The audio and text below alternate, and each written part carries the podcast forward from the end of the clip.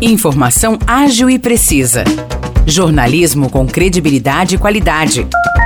92 News. 92 News. O podcast do Jornal da 92. Olá, eu sou Morris Projan e a partir de agora você fica bem informado sobre as principais notícias do dia em nossa cidade e região. No episódio 577 do podcast 92 News, você confere a Prefeitura de Aguaí relatou preocupação com o aumento do número de casos de Covid-19 no município. Os atendimentos de síndrome gripal no hospital municipal estão em alta e os exames colhidos em grande parte estão com resultados positivos. Até o dia 10 de novembro, não havia registro de nenhum caso ativo em Aguaí.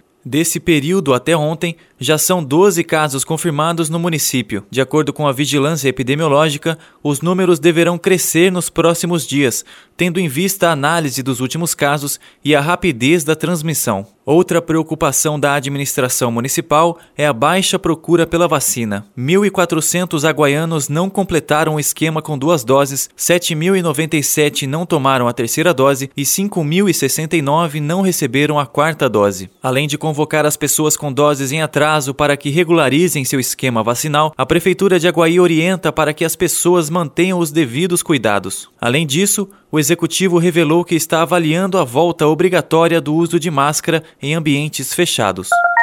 Moradores de São João da Boa Vista contabilizam os danos e tentam retomar a vida depois do temporal que atingiu a cidade na noite de terça-feira. Ontem foi dia das equipes da prefeitura fazerem a limpeza das ruas, enquanto comerciantes e moradores limpavam o interior dos imóveis e checavam o que foi perdido e o que dá para recuperar. O aposentado Nilo Carvalho é morador da rua Oscar Jansson, um dos locais mais afetados com os alagamentos. Ele foi uma das pessoas que ficaram ilhadas e precisaram de resgate do corpo de bombeiros. Além disso, o carro dele ficou totalmente coberto de água. Ele conta que estava descansando dentro de casa e foi surpreendido pelo volume de chuva. Mas de repente, quando eu levantei, eu já estava pisando na água dentro daqui da minha casa, aqui, né, nessa kitnet.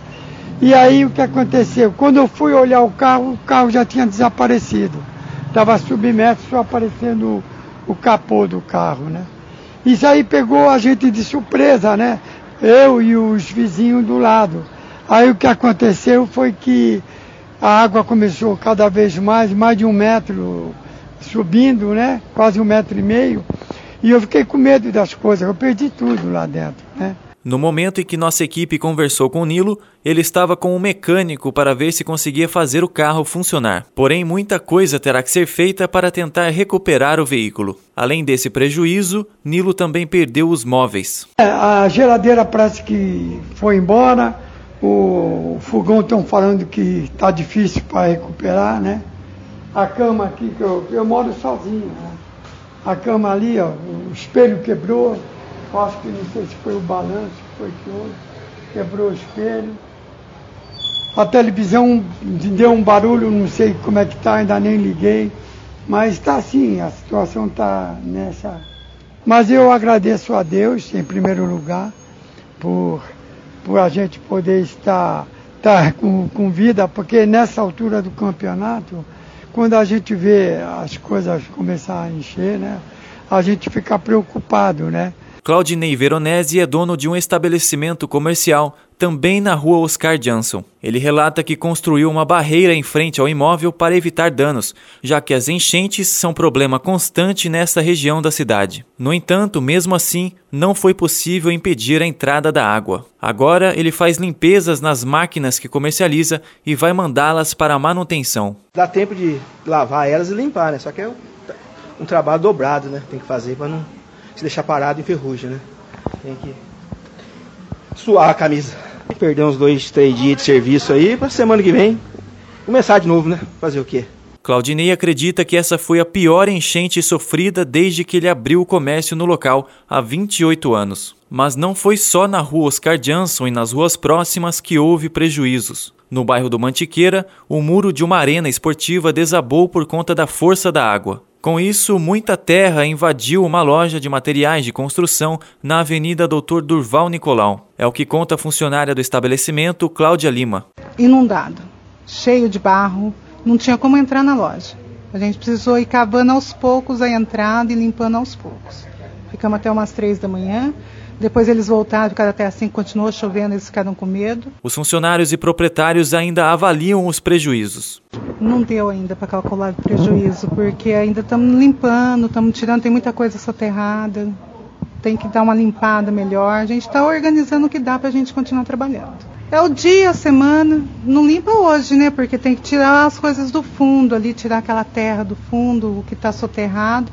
A queda do muro também fez cair parte da parede de um apartamento que fica ao lado da arena, como relata o morador do imóvel, Alexandre Mazzi. O muro de, de arrimo que existe aqui na, no local, ele não suportou a quantidade de água e lama que foi se concentrando devido à chuva e acabou, e acabou rompendo. É um muro de uns 12 metros de, de altura e a parte inferior dele rompeu, despejando toda essa lama e água na, na residência, né, no meu apartamento e, e grande parte aqui no, no, no interior da loja do, do seu Ramon, né, ocasionando todo, todo esse dano que, que a gente está vendo aqui. Graças a Deus não tem nenhuma vítima, fisicamente ninguém se machucou. Né? De acordo com o diretor do Departamento de Meio Ambiente de São João da Boa Vista, Jean Azarias, a região que mais sofreu com a chuva de terça-feira foi a rua Oscar Johnson e ruas próximas ao córrego São João. Ele afirma que durante o ano é feita a limpeza do córrego para evitar alagamentos, mas o volume de chuva foi muito acima do esperado. Nesse ponto aqui do córrego São João, que é um ponto já problemático, né, um córrego estreito e com área edificada muito próxima do córrego, que não é o indicado, né? Hoje a gente determina que as construções só podem ser feitas a partir de 30 metros da margem, mas no passado não era assim. Então é uma situação complicada.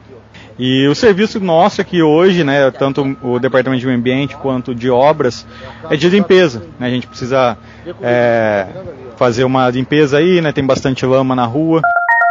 O Centro Integrado de Informações Agrometeorológicas informou que na terça-feira choveu cerca de 94 milímetros em uma hora. O Departamento de Assistência Social começou uma campanha de arrecadação de móveis, roupas, alimentos e eletrodomésticos para ao menos 50 famílias desalojadas que foram atingidas pelas fortes chuvas em São João da Boa Vista.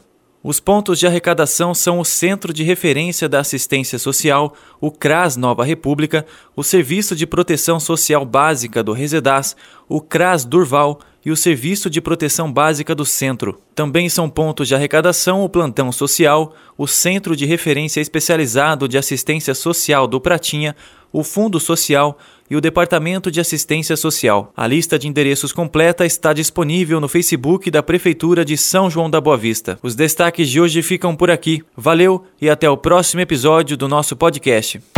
Para mais notícias de São João da Boa Vista e região, acesse 92fm São João.com.br ou siga 92fm São João nas redes sociais.